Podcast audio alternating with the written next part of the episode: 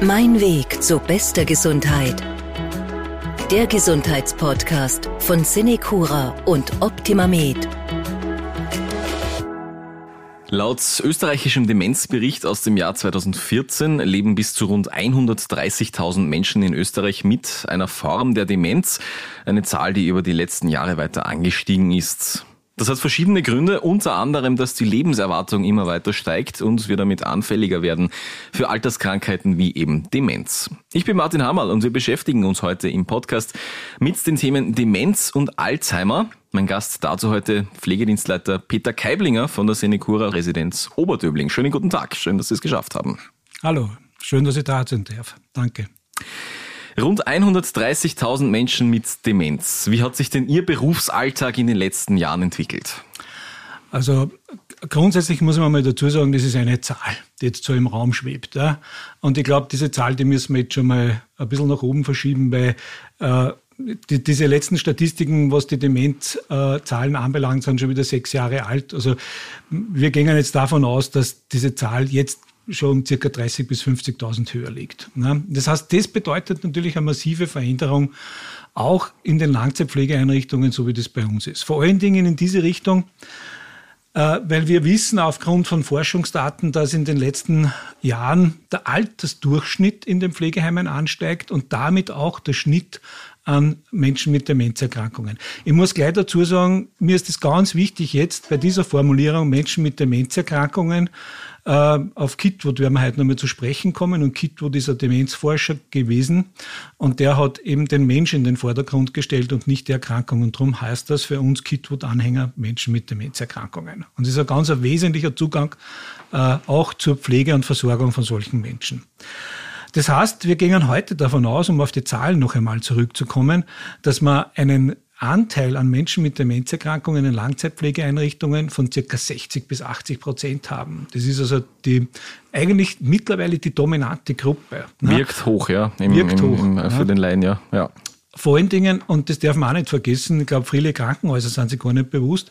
Also man bezieht sich jetzt auf Schätzungen, aber man schätzt da, dass mittlerweile aufgrund dessen, dass ja auch die, äh, die, die, die Überalterung der Bevölkerung immer mehr zunimmt, mittlerweile auch in den Krankenhäusern bei 40 bis 50 Prozent Menschen mit Demenzerkrankungen in den unterschiedlichsten Stadien. Das muss man sagen, das geht also vom Mild Cognitive Impairment, von Beginn an bis zur äh, bis zur äh, letzten Stufe dieser Entwicklung. Da gibt es ein paar Skalen, eine davon ist Reisberg und das beschreibt eben dieses, dieser völlige Verlust der geistigen, körperlichen äh, Fähigkeiten.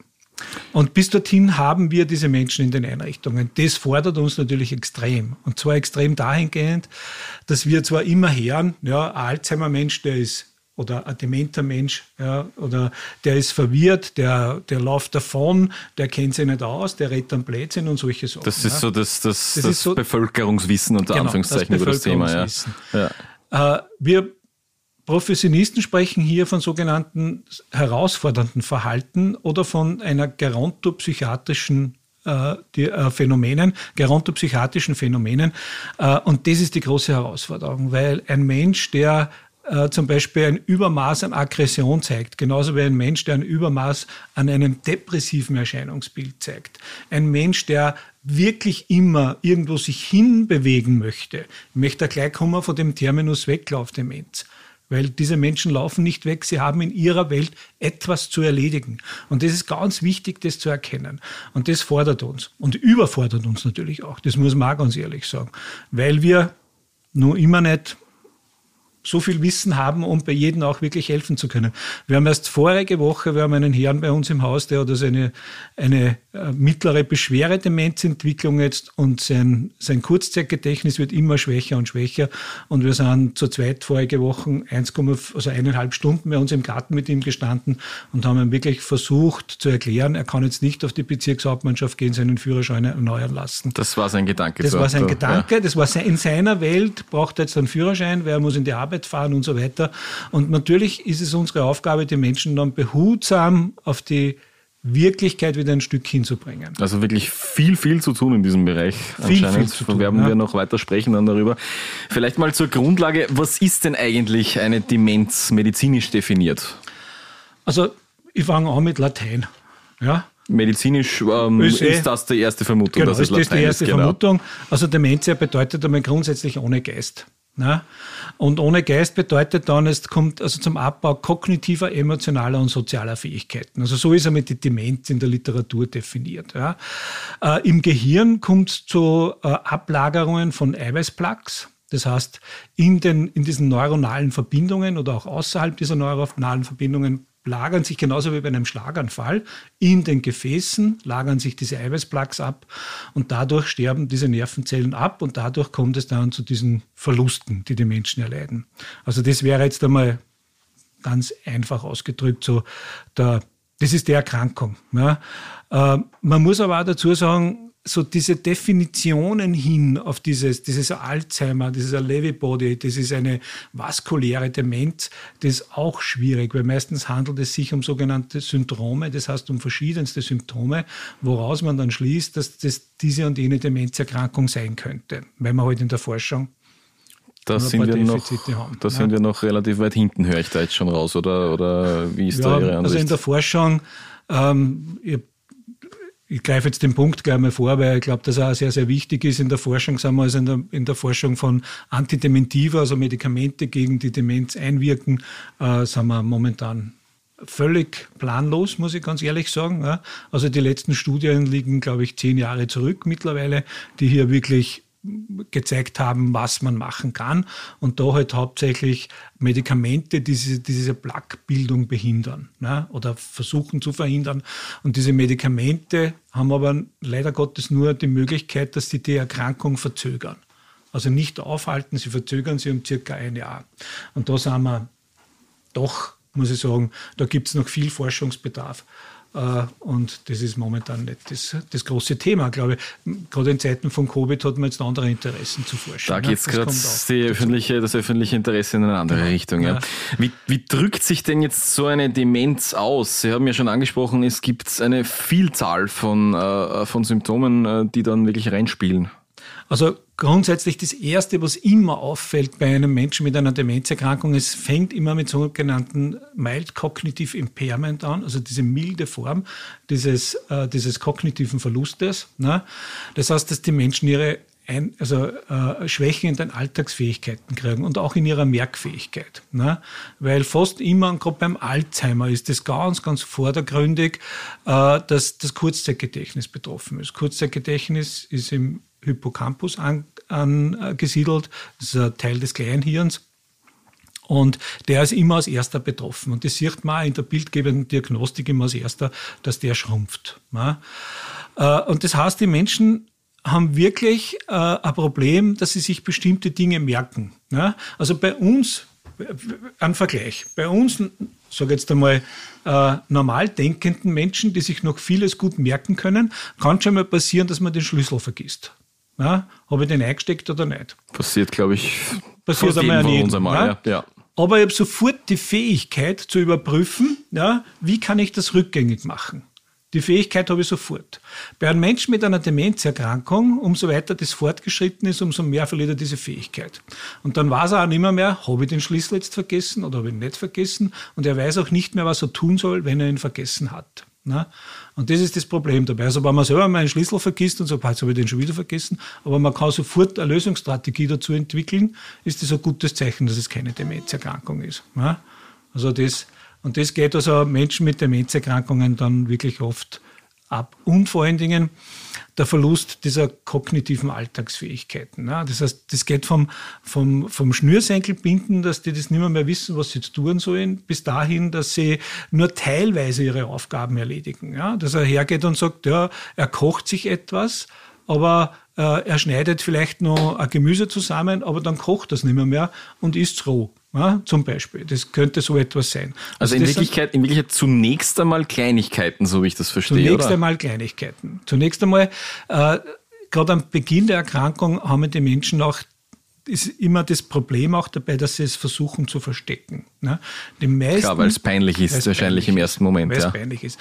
Da muss man auch noch ein bisschen über diese doch eher unaufgeklärten Generationen äh, sprechen, die das jetzt betrifft. Also das ist alles, was mit körperlicher, geistiger Schwäche zu tun hat. Da ist man ja... Lieber verstecken. Also, lieber verstecken, weil da ist man ein Trottel oder man ist nicht fähig und, und steht schlecht da. Also die Außenmeinung ist da sehr wichtig und darum verstecken das. Und entwickeln super Kollateralen, ja, super Umwege, um das auszum gleichen. Ja? Also wenn Sie heute hergehen und Sie sagen zu einem äh, Menschen mit einer Demenzerkrankung, der dem das kognitive Verständnis fehlt und sagt, was hast äh, ähm, äh, in, in gefrühstückt und er weiß das nicht mehr, dann wird er Sie ganz geschickt darauf hinführen, was heute für ein tolles oder nicht so tolles Wetter ist. Das sind Fähigkeiten, die die Menschen haben. Ja? Und dann kommt ihnen das noch immer normal vor. Darum trauen sie auch Angehörige oft schwer und denken sie, na, ganz, das kommt mir nicht ganz koscher vor, was die Mama da sagt oder der Papa sagt. Aber, aber aber sie redet ja ganz ist eine Kleinigkeit, genau. ja genau. Ist eine Kleinigkeit, ja. genau. Und das ist gerade im Mild Cognitive Impairment und in der ersten Stufe der Entwicklung also manifest. Also dort ist das ein großes Thema. Ne? Für die Angehörigen kann ich immer nur dazu sagen, also das ist eine ganz schwierige Aufgabe, weil meistens ja dieses Verstecken auch mit beinhaltet, das für sich nicht wahrnehmen zu wollen. Ne? Das hat immer etwas mit den persönlichen Lösungsstrategien, die jemand hat, zu tun. Und wenn jemand keine Lösungsstrategie entwickelt hat in seinem Leben mit einer Erkrankung umzugehen, dann wird er das so lange wie nur irgendwie möglich versuchen zu verbergen und auch niemals zugeben. Das ist ganz, ganz schwierig. Und funktioniert ja anscheinend zu Beginn noch das Verstecken, das Nicht-Zugeben. So lange, bis es dann halt nicht mehr geht. Also jetzt erzähle ich eine Geschichte dazu, weil ich extrem witzig finde. Also ich war äh, 2013 in der Hockeywe in Norwegen in diesem, so, diesem ganz berühmten äh, äh, Pflegeheim, das sich quasi wie ein Dorf aufgebaut ist für Menschen mit Demenzerkrankungen. Und dort haben sie eine ganz neuartige Strategie entwickelt, für diese Menschen mit denen umzugehen. Und wir hatten dort eine Führung. Und in dieser Führung, also uns hat dort eine der Direktorinnen durchgeführt und neben ihr war ein älterer Herr in einem, also wunderbar gestylt, in einem Anzug und wenn sie etwas erklärt hat, hat sie ihn angesehen, dann hat er zustimmend genickt und dann sind wir weitergegangen. Ne? Und wir haben sie, also wir waren so eine Delegation aus Niederösterreich dort. Und wir haben sie gedacht, aha, das wird wahrscheinlich dieser Begründer dieser Institution sein. Ne? Und dann haben wir die Dame natürlich gefragt, wer das war. Und sie hat gesagt, nein, das ist einer unserer Bewohner. Aha. Und er war halt ein, ein, ein Mensch, der in der Öffentlichkeit gestanden ist, der eine große Verantwortung in seinem Job gehabt hat, der viele Entscheidungen hat treffen müssen und auch äh, sehr sehr sozial, sehr umgänglich war. Und für den war es halt wichtig, ne, das auch zu erleben. Und gleichzeitig hat er das so gut gemacht, dass wir eigentlich geglaubt haben, obwohl wir lauter Experten, lauter Profis eigentlich, lauter ja. Profis und Experten waren und wir es nicht fassen konnten, dass dieser Bewohner ist. Also so gut gelingt das manchmal. Hat auch etwas mit dem Intellekt zu tun. Ne? Mhm. Umso mehr neuronale Verbindungen ich aufbauen kann in meinem Leben, das heißt durch viele Ereignisse, durch viel Lernen, durch viel äh, äh, Erlebnisse, die sich halt gestalten, emotionale Erlebnisse vor allen Dingen, weil die bilden also diese neuronalen Verbindungen äh, sehr, sehr gut. Umso mehr Kapazitäten hat mein Gehirn auch in der Demenzerkrankung es zu kompensieren. Und das ist etwas, was bei so sehr, äh, sage jetzt einmal, äh, äh, hochstehenden intellektuellen Menschen natürlich ein großer Vorteil ist. Jetzt ist es anscheinend möglich, das zu verbergen, zumindest am Anfang noch zu verstecken? Gibt es so etwas wie ein untrügliches Anzeichen dann aber doch, dass es sich um eine Demenz handelt, wo ich als, als Angehöriger vielleicht auch sage, ja, okay, da müssen wir jetzt was machen. Wann ist denn dieser Punkt?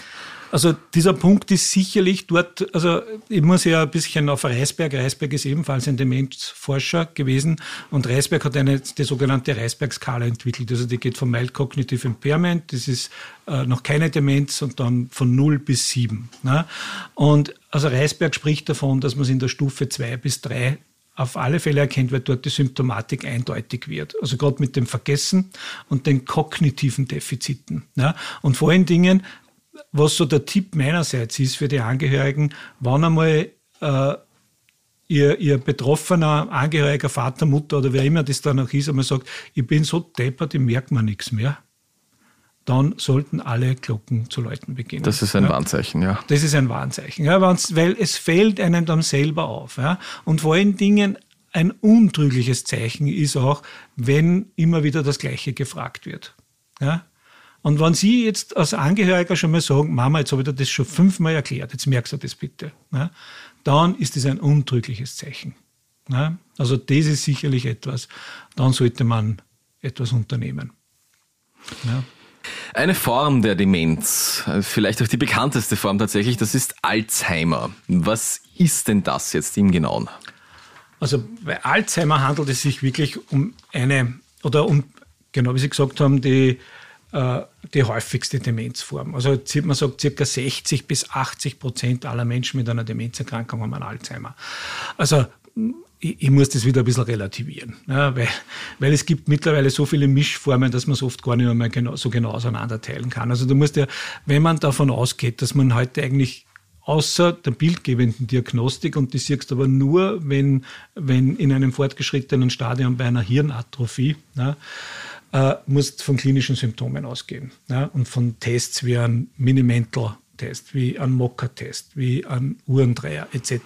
Aber da, beim Alzheimer äh, gibt es eine Definition, das heißt auch wieder dieser Verlust des Kurzzeitgedächtnisses, wieder diese kognitiven Störungen, aber klares Bewusstsein.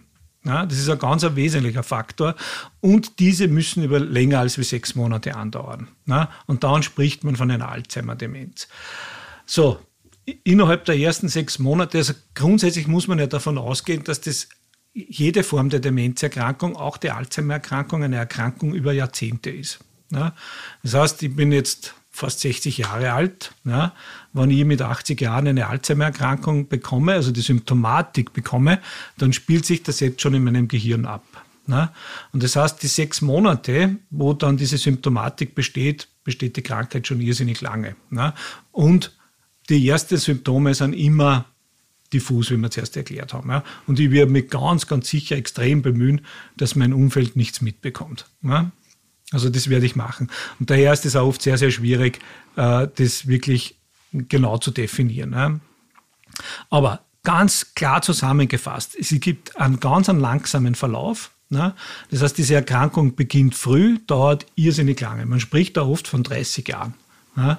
Wenn die Symptome beginnen, kann man noch immer davon ausgehen, dass diese Erkrankung mindestens 10 bis 15 Jahre geht, wenn diese betroffene Person nicht vorher an irgendetwas anderem verstirbt. Ja, ein langsamer Verlauf, eine zunehmende Gedächtnisschwäche, was wir schon beschrieben haben, zunehmende kognitive Schwäche und dann aber immer noch das klare Bewusstsein. Ja, also wenn jemand sagt, das braucht man nicht, äh, lasst mir aus, dabei ich bin ja nicht deppert, dann spricht es, ja, eine klare Aussage, mein Bewusstsein ist klar, ich möchte da hinausgehen, ich möchte etwas erledigen. Ja. Äh, meistens kommen dazu dann Sprachstörungen, das kommt auch dazu, das ist am Anfang auch sehr diffus, also die Menschen vergessen Wörter. Bei einer frühzeitigen Alzheimer-Entwicklung ist es dann so, dass diese, dieser Verlauf einfach schneller geht. Ja, innerhalb ein paar Jahren äh, ist wirklich ist man dann im Endstadium. Das ist bei jungen Menschen leider Gottes. So, das ist der Unterschied. Also bei jungen Menschen Alzheimer, des juvenilen Alzheimers, als wie bei geriatrischen. Das heißt, je älter ich bin, umso, wenn man es wirklich diagnostiziert, desto länger wird es wahrscheinlich noch dauern. Verstehe ich das richtig? Ja, das, umso okay. langsamer geht es. Ja. Es, es kommt zu einer Apraxie, das heißt zur Ausführung von Bewegungen. Das ist eine ganz klare Sache. Also das heißt, Bewegungsabläufe können nicht mehr äh, koordiniert werden und auch zu einer sogenannten Agnosie, das heißt zu einem Sinnesverlust. Ja, das heißt, äh, was zum Beispiel auch, jetzt muss ich nur mal ein bisschen zurückblenden, was wir zuerst gesagt haben von der Symptomatik her, was auch ein untrügliches Anzeichen sein könnte bei circa 20 bis 30 Prozent aller Demenzerkrankungen, besonders beim Alzheimer, ist der Verlust der Geruchsfähigkeit. Aha.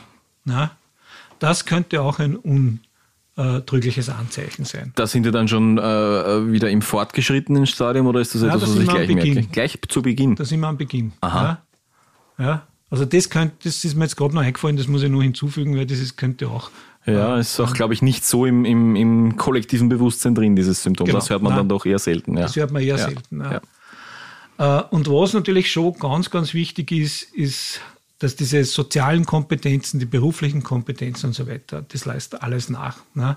Ja. Und ich muss da immer, weil es mir auch ganz besonders wichtig ist, weil jetzt vor kurzem so einen Fall von einem sehr guten Freund von mir ist der Vater, äh, hat eine Demenzerkrankung bekommen und die wollten das auch verstecken. Es sind beide, es ist ein Ehepaar, beide über 80 Jahre alt. Und wir haben das dann so organisiert, dass ihr wir haben einen sehr großen Freundeskreis und wollten das verstecken und wir haben den Freundeskreis aber dann eingebunden und haben Doch, ja. einfach informiert. Ja. Und das war so eine große Erleichterung, auch gerade für, für die Gattin des Betroffenen. Äh, Mannes war das so eine große Erleichterung, weil sie, sie auf einmal nicht mehr das Gefühl hatte, dass sie alleine ist. Ja. Vor allem auch, dass sie sich nicht schämen muss dass dafür. Sie sich nicht das, das, das, das habe ich, genau. nehme ich da gerade so mit. Genau. Ja. Auch ja. Das, das, ist genauso. Also das heißt, äh, weil diese, diese Alltagskompetenzen und diese sozialen Kompetenzen, das ist halt wirklich schlimm, diese Verluste. Ja. Und in späteren Stadium ja, kommt dann eben zu diesen Verhaltensauffälligkeiten. Also circa äh, aus der Forschung heraus weiß man, dass also aggressives Verhalten äh, oder ja, ich beschreibe es einfach so, aggressives Verhalten findet oft schon vor der Diagnose statt. Ja, das heißt, bevor die Diagnose medizinisch erstellt wird, sind, die, sind diese Betroffenen oft schon aggressiv. Ja, es sind ja mehr Frauen betroffen als wie Männer. Aber Männer sind traditionellerweise ein bisschen aggressiver als wir Frauen. Und das ist in der Erkrankung auch so. Ja. Und das dieses Thema der Aggressionen ist dann oft in den Familien schon so belastend, ja, auch bei meinem Freund, weil er hat dann keinen anderen Ausweg mehr gewusst, als wieder sein Vater, weil der Vater hat ihn bedroht mit einem Stock und wollte ihn mit einem Stock schlagen. Äh, nicht keinen anderen Ausweg mehr gewusst, die Polizei zu holen und ihn zwangseinweisen zu lassen, was in dem Moment da der richtige Weg war, weil sonst hätte der Vater wahrscheinlich zugeschlagen und auch die Frau geschlagen und so weiter. Aber ja. furchtbar. Das ist ganz, ganz furchtbar. Das und ich kenne diesen Menschen auch persönlich über 30 Jahre. Äh, guter Sportler und ich mache auch sehr viel Sport und wir wollen miteinander Radfahren auf Trainingslager. Ein ganz, ganz liebenswerter Mensch. Und in der Erkrankung ist er jetzt hochgradig aggressiv geworden. Und das ist ein Problem. Das muss man ganz ehrlich sagen. Und das ist für die Angehörigen so belastend. Ja, also hier wirklich Entlastungen anzubieten, ist ein ganz großes Thema, aber ich glaube, über das werden wir eh noch reden. Da kommen wir noch dazu, ja. Genau. Zum Alzheimer an sich es ist ja immer noch wahnsinnig schwierig zu sagen, warum jemand jetzt an Alzheimer erkrankt. Ja. Warum, warum dauert das so lange, da wirklich die Forschung weiterzutreiben oder warum ist das so kompliziert, das festzunageln? Äh, ich glaube, dass es so kompliziert ist. Erstens einmal, man weiß doch schon einiges. Also das mit diesen Proteinablagerungen, ja, in den, auch in den Hirngefäßen oder an den Nervenzellen und so weiter, das weiß man. Ja. Also wir können ja davon ausgehen, da redet man gleich mal ein bisschen über Risikofaktoren, ja, weil es mir gerade dazu einfällt. Also die gleichen Risikofaktoren wie beim Schlaganfall gelten auch als Risikofaktoren für Alzheimer-Erkrankungen. Das sind dann Rauchen? Rauchen ist ein massives Problem, Übergewicht ist ein massives Problem, sich nicht bewegen ist ein massives Problem. Ja, das sind die klar. Und Stress natürlich, das sind die klassischen Faktoren dafür. Ja. Und das ist auch ausschlaggebend für, für, für die Alzheimer-Demenz. Ähm, warum das in der Forschung so komplex ist, man muss sich ja vorstellen, ist, wir kennen viele Ursachen. Ne? Es gibt neurologische Ursachen, es gibt internistische Ursachen, es gibt Ernährungsursachen etc. etc. Und jetzt müssen wir uns Menschen ja im Sinne der Ganzheitlichkeit als komplexes, zusammenhängendes System vorstellen. Und jedes Element wirkt auf das andere Element ein. Das heißt, wenn sich jemand schlecht ernährt, hat das eine, eine Auswirkung auf die Durchblutung im Gehirn. Jetzt kann das eine vaskuläre Demenz genauso sein, als wie wenn er sich äh, ganz falsch ernährt, dass, äh, ernährt, dass auch die Ablagerungen in den Nervenzellen hat. Das heißt, ich habe da schon jetzt eine Mischform-Demenz. Und es würden sich hier in der Forschung so viele Hypothesen ergeben. Ja? Das ist ein Monster das sich da auftut. Das ist ja. nicht aufzuholen. Das ist nicht aufzuholen. Ne? Und das ist, und da, ich glaube, also das ist jetzt aber, muss ich auch ganz ehrlicherweise dazu sagen, meine Interpretation, ne? dass ich sage, und das ist wahrscheinlich auch eines der Hindernisse der Forschung. Ne? Und da merkt man einfach, dass alles seine Grenzen hat und auch die Forschung hat ihre Grenzen. Ne? Also das ist sicherlich ein Riesenproblem. Ja.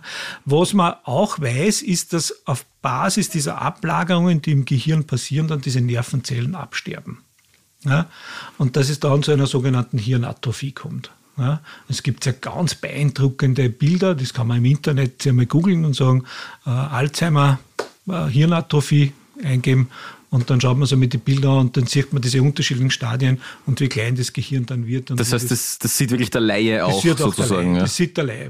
Wir unterhalten uns jetzt schon eine Zeit lang über Demenz und Alzheimer. Wir haben es auch schon ein paar Mal angesprochen. Es ist vielleicht insofern nochmal extra eine schwierige Krankheit, äh, weil die Betroffenen damit zurechtkommen müssen, dass sich ihre eigene Denkweise komplett verändert. Wir haben ja schon Beispiele gehört, wo das mal besser, mal weniger gut funktioniert. Wie reagieren denn Demenzkranke Ihrer Erfahrung nach auf die Diagnose? Äh, das kommt, das kommt jetzt wirklich sehr, sehr viel darauf an, in welchem Stadium das Sie es erfahren.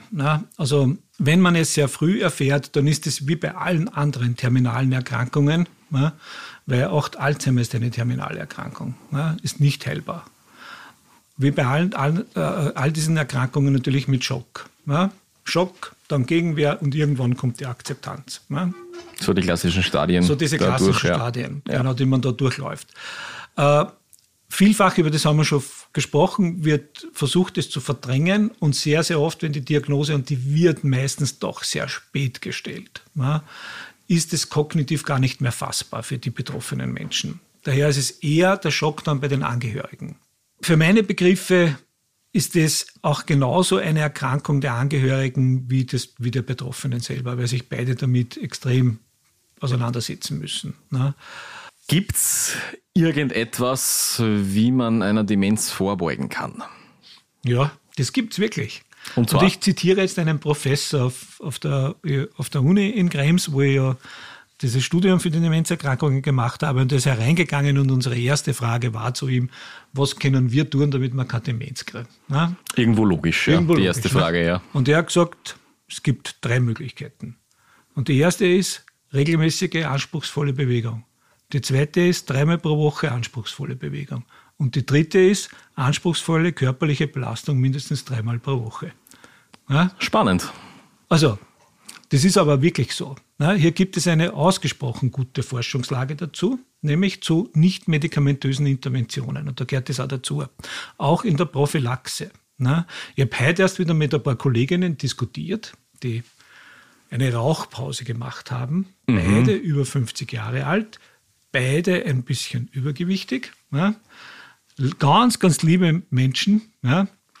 Und die haben gesagt, wir müssen jetzt ein Sportprogramm machen, weil ihr müsst euch mehr bewegen und das mit Rauchen, weil sonst seid ihr wirklich gute Kandidaten für eine Alzheimer-Erkrankung. Ja. Das heißt, Lebensstiländerungen zwischen dem 40. und dem 60. Lebensjahr sind elementar.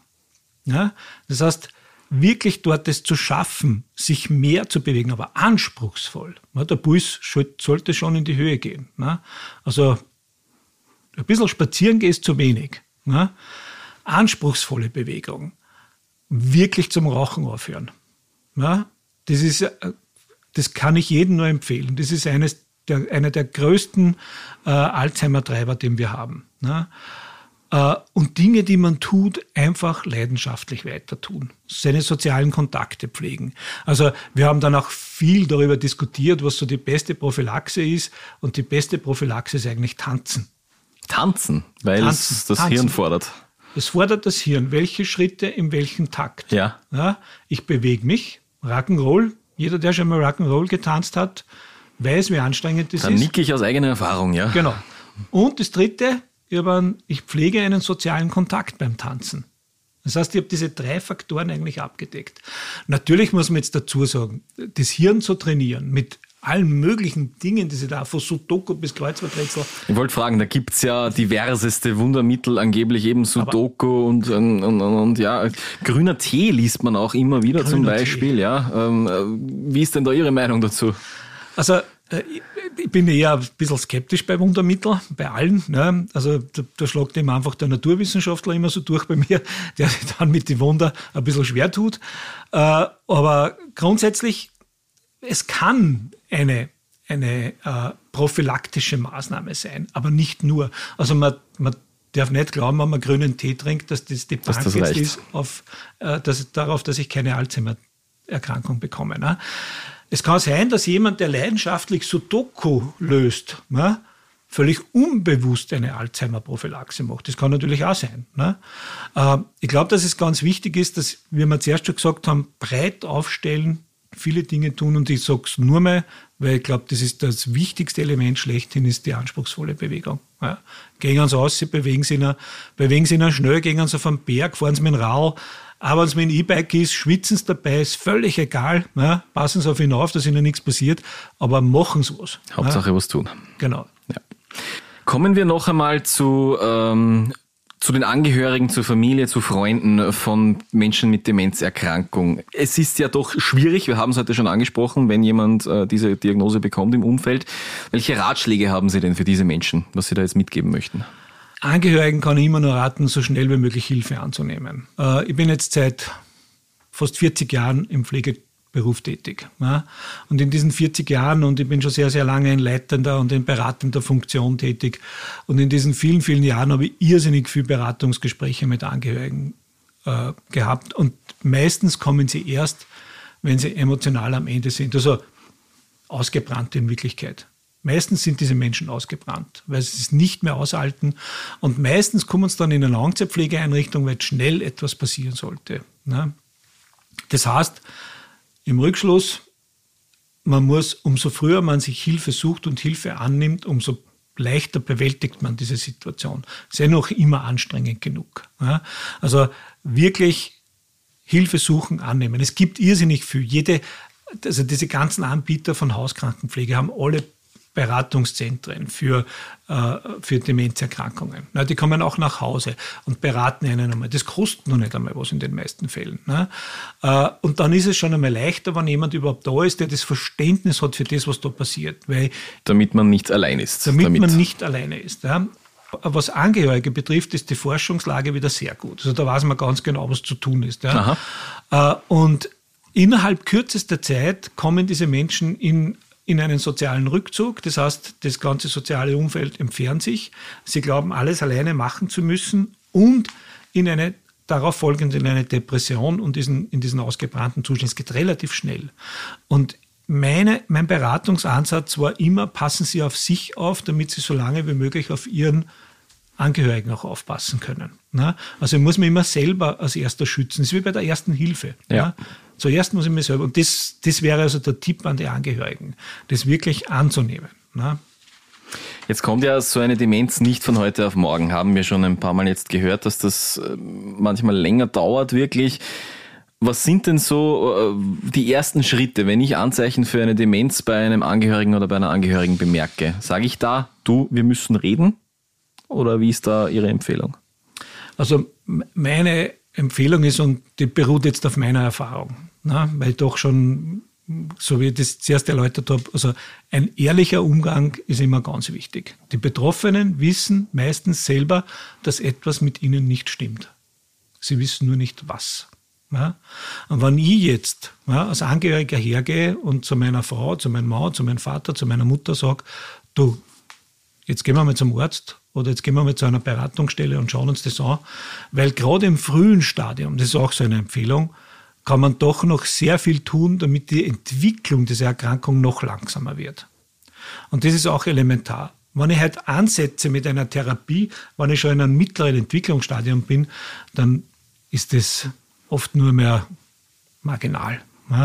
Aber wenn ich in einem sehr frühen Stadium beginne damit, mit äh, nicht medikamentösen Interventionen, die ich jetzt erst schon erklärt habe, was da alles dazugehört, auch mit Medikamenten, auch mit, mit äh, natürlichen Präparaten wie mit Ginkgo, das die Gehirndurchblutung steigert. Ja. Das ist, wird für meine Begriffe viel zu wenig angewandt. Gibt es eine gute Studienlage dazu. Ginkgo im frühen Stadion, hoch dosiert, ja, muss man eh mit einem Arzt darüber reden, keine Frage, hilft einen doch eine Zeit lang über diese Symptome hinweg. Ja. Und daher so, so früh, früh, wie möglich. So früh wie möglich.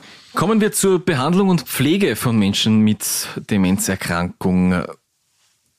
Die, die Pflege, was beinhaltet die? Was ist da für Sie besonders wichtig? Also jetzt kommen wir zu dem, was ich eingangs erwähnt habe, nur mit zu Kitwood. Und Kitwood äh, ist eigentlich der, der die, die Pflege und, und Betreuung von Menschen mit Demenzerkrankungen also massiv verändert hat in den letzten 20 Jahren. Und zwar steht bei ihm die Beziehungsarbeit im Vordergrund. Das heißt, Wenn ich einen Menschen mit einer Demenzerkrankung in einer Pflegeeinrichtung habe, ist es natürlich schon auch wichtig, dass er körperlich gepflegt ist. Ne? Aber er muss auch mental gepflegt werden. Und das heißt, dazu brauche ich Beziehung. Ich muss mich mit dieser Person auseinandersetzen. Und das ist so auch, auch mein, mein Tipp für die Profis, sich mit dieser Thematik auseinanderzusetzen und zu sagen, welche Instrumente stehen uns zur Verfügung, um überhaupt zu erkennen, wie weit ist diese Erkrankung fortgeschritten. Ich sage Ihnen das, ja, es gibt einen Mini-Mental-Test. Ja, den gibt's, der sagt mal, der hat jetzt, weiß ich nicht, elf Punkte und das ist schon eine schwere Demenzentwicklung, aber ich habe noch keine genaue Symptomatik dazu. Es gibt aber auch Instrumente, die mir die Symptomatik genau zeigen. Und das dann richtig zu interpretieren und darauf hingehend einen wirklich guten Versorgungsplan zu erstellen. Das ist das, was wir in der Pflege tun sollten. Und da sage ich jetzt ganz bewusst etwas, was man vielleicht manche böse nehmen werden, meiner Kollegen. Ich sage ganz bewusst, es ist oft nicht so wichtig, dass jemand super toll gepflegt, wie aus dem Ei gebellt, in einem Aufenthaltsraum sitzt oder auch daheim sitzt. Ja? Sondern da ist es viel wichtiger, ja, dass diese Person vielleicht im Nachthemd mit einem Schlafmantel, mit zrupfte Haar beim Frühstück sitzt und lacht. Ja, und ich schon ein paar nette Worte mit der Person gewechselt habe und vielleicht eine Berührung schon gemacht habe. Ich sage, ich bin da für die. Das sind die elementaren Dinge. Nicht, dass der blitzt wie ein Diamant. Um das geht es nicht mehr, mehr. Sondern es geht darum, dass sich die Menschen wohlfühlen. Ich nehme an, darauf liegt auch der Fokus bei Ihnen in der Residenz Oberdöbling, so wie das klingt. Wir, wir versuchen es zumindest. Das ist ja, gut. Wir versuchen es. Also mein Fokus liegt auf alle Fälle drauf. Ja, genau so ist es. Ist das dann wirklich auch ähm, ähm, ähm, mit Menschen mit Demenzerkrankungen ein, ein normaler Tagesablauf, den, den Sie da so, so weit wie möglich zu erhalten versuchen? Ja, ja, ist es. Man muss ja intensivst mit der Biografie beschäftigen oder mit der lebensgeschichtlichen Entwicklung. Damit man ja. weiß, was diese Person genau. gewohnt war bis was jetzt. Was diese Person gewohnt war, nur da muss man auch wieder sehr, sehr vorsichtig sein, wenn man das sagt, weil, weil viele noch davon ausgehen, das ist nur das, was früher passiert ist elementar ist für die Versorgung, was war unmittelbar, bevor diese Erkrankung eingetreten ist. Ja? Also man kann nicht jetzt, natürlich, also ich, ich sage das jetzt einfach so pragmatisch, wir haben alle unser Pinkel aus der Kindheit mitbekommen. Ja? Das hat ja jeder mehr oder weniger verarbeitet in seinem Leben. Aber jetzt geht es darum, diese Normalität, die dieser Mensch gewohnt war, zu erhalten. Und nicht, was er als Kind immer erlebt hat. Ja? Da wird es bei den einen oder anderen unaufgearbeitete Dinge geben. Ja, wir haben das, also ich kann mich nur erinnern, vor 30 Jahren natürlich mit diesen Kriegsgenerationen, mit den Männern. Ja, das war natürlich, die waren auch damals zum Teil schon dement und da sind natürlich diese Kriegstraumata hervorgebrochen, ja, wo man völlig überfordert waren mit dem. Aber das ist heute nicht mehr. Diese Generation gibt es ja nicht mehr oder zum Großteil nicht mehr, sondern wirklich Normalität. Ja? Normalitätsprinzip ist beim Kitwood was ganz was Wichtiges. Ja? Wie kann ich so viel Normalität, wie es nur irgendwie geht, in den Alltag hineinbauen? Und wir haben leider Gottes alle in den letzten 40, 50 Jahren in den Pflegeeinrichtungen so Standards entwickelt, wie soll das ablaufen, was ist zu tun, sehr krankenhausorientiert teilweise. Viele Häuser bemühen sich schon sehr und sind auch sehr gut unterwegs, das ganz anders zu machen. Auch bei uns, bei der Senecura. Bei uns gibt es also Einrichtungen, die sich nur für Menschen mit Demenzerkrankungen äh, interessieren und beschäftigen und dort kann das auch ganz, ganz anders ablaufen. Ne? Greifen wir zum Schluss noch ein äh, heißes Eisen an, das Thema Pflege und damit eben auch Pflege von demenzkranken Menschen rückt ja in den letzten Jahren immer mehr in den Mittelpunkt, also dieser vielbeschworene Pflegenotstand, der da äh, zur Rede kommt. Was sind denn Ihrer Meinung nach die dringendsten Punkte, die da angegangen werden müssen? Vielleicht auch wirklich aus Ihrem beruflichen Alltag heraus? Äh, schwierig. Schwierig.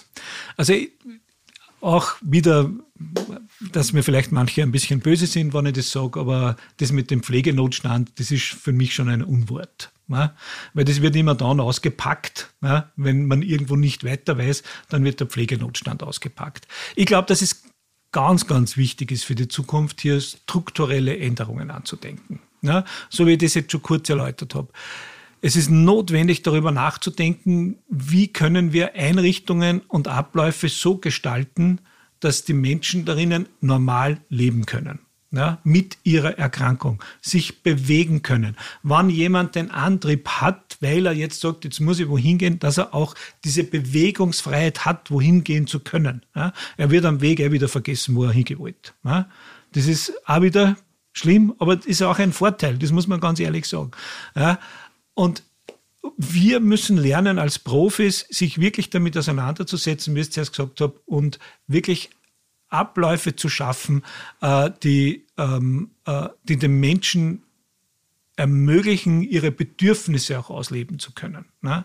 Und das ist etwas ganz was Elementares. Also, wenn ich, wissen Sie, ich, ich muss jetzt schnell was Politisches sagen. Ne? Weil, Bitte. Weil die Politik derzeit sagt ja grundsätzlich das Zuhause fördern. Na, zu Hause, die Menschen sollen zu Hause versorgt werden und so weiter. So, 71 Prozent aller Pflegegeldbezieher in Österreich werden zu Hause versorgt.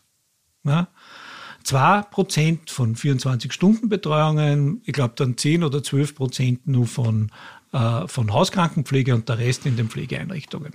Jetzt muss man die Politik sagen, wie man das noch steigern sollte. Weil das, was wir in den Pflege-Langzeitpflegeeinrichtungen, diese Menschen mit Demenzerkrankungen, die dann zu uns kommen, sind meistens schon in einem fortgeschrittenen Stadium. Ja? Also, wenn es zu Hause nicht mehr geht, ja. Wenn es zu Hause nicht mehr geht. Und für die Zukunft gesehen, muss man sagen, jetzt verdoppelt sich diese Anzahl in den nächsten 30 Jahren. Gerade mit uns Babyboomern. Ja? Ich gehöre zur Generation der Babyboomer, wir sind viele. Ja? Wir, wenn es so weitergeht, werden auch sehr alt werden. Und daher werden viele von uns eine Demenzerkrankung bekommen.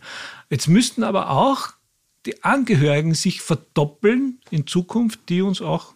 Damit pflegen. sich das weiter ausgeht. Damit sich das weiter ausgeht. Also da würde ich den Tipp geben, da muss ich mir schon was anderes auch überlegen.